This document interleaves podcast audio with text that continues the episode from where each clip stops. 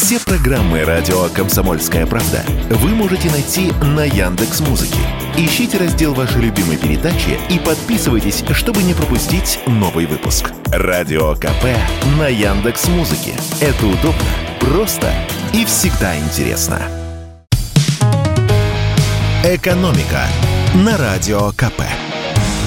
Здравствуйте, дорогие слушатели радио «Комсомольская правда». В эфире наш ежедневный обзор самых важных и интересных экономических новостей. И сегодня у меня для вас две новости, и обе касаются повышения. 22 605 рублей – такой будет средняя страховая пенсия в России в 2024 году, потому что с 1 января пенсии россиян вырастут на 7,5% или на 1572 рубля, если в деньгах. Законопроект об этом в окончательном третьем чтении Госдума приняла 14 ноября. Теперь документ должен утвердить Совет Федерации, а затем его отправят на подпись президенту. Как пояснил спикер Нижней Палаты парламента, все необходимые для поддержки пенсионеров средства уже заложены в проекте федерального бюджета. Дополнительные бюджетные расходы на повышение пенсии в 2024 году составят порядка 234 миллиардов рублей. По закону, каждый год пенсии в России должны повышать не меньше, чем на размер инфляции. Обычно это делают с запасом, чтобы не просто покрыть рост цен, но и немного обогнать его. Так будет и на этот раз. По разным прогнозам, инфляция по итогам этого года составит около 7%. Тут нужно важное уточнение – все это касается только неработающих пенсионеров, которых у нас около 32 миллионов. А тем 8 миллионам пенсионеров, которые продолжают официально трудиться, новогодняя индексация не положена. Пенсию им повышают в августе на пару-тройку сотен рублей. И для каждого эта прибавка рассчитывается индивидуально. Как объясняют эксперты, если проводить индексацию еще и работающим пенсионерам, то образуется сильный дефицит пенсионного фонда. Поэтому власти делают выбор в пользу неработающих, поскольку других источников дохода, кроме пенсий, у них нет. А у работающих пенсионеров совокупные доходы, ну, то есть зарплата плюс пенсия, выше, чем у неработающих. А теперь еще одна новость, и она тоже касается, как уже сказано, повышения. Правительство определилось с тем, каким будет рост коммунальных тарифов на следующий год.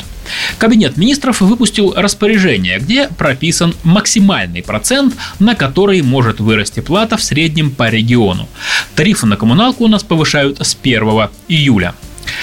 Уточню, что проценты, о которых идет речь, касаются именно коммунальных услуг, то есть отопления, горячей воды, холодной воды, канализации, газа, электричества и вывоза мусора.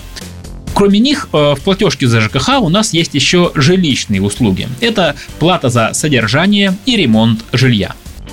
Эти тарифы изменяются по своей отдельной схеме и в предельных индексах не учитываются. Ну так вот, разброс допустимого подорожания коммуналки в зависимости от региона будет довольно большим.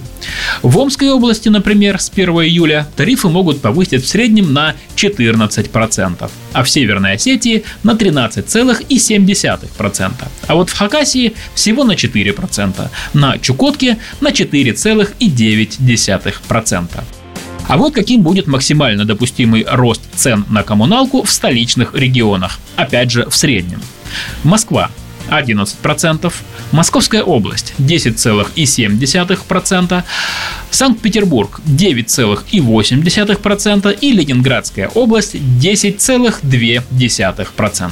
Как официально прокомментировали это распоряжение в Минстрое, предельный индекс – это один из инструментов контроля за тарифными решениями, которые принимают власти в регионах. И это защищает граждан от необоснованных изменений платы за коммунальные услуги.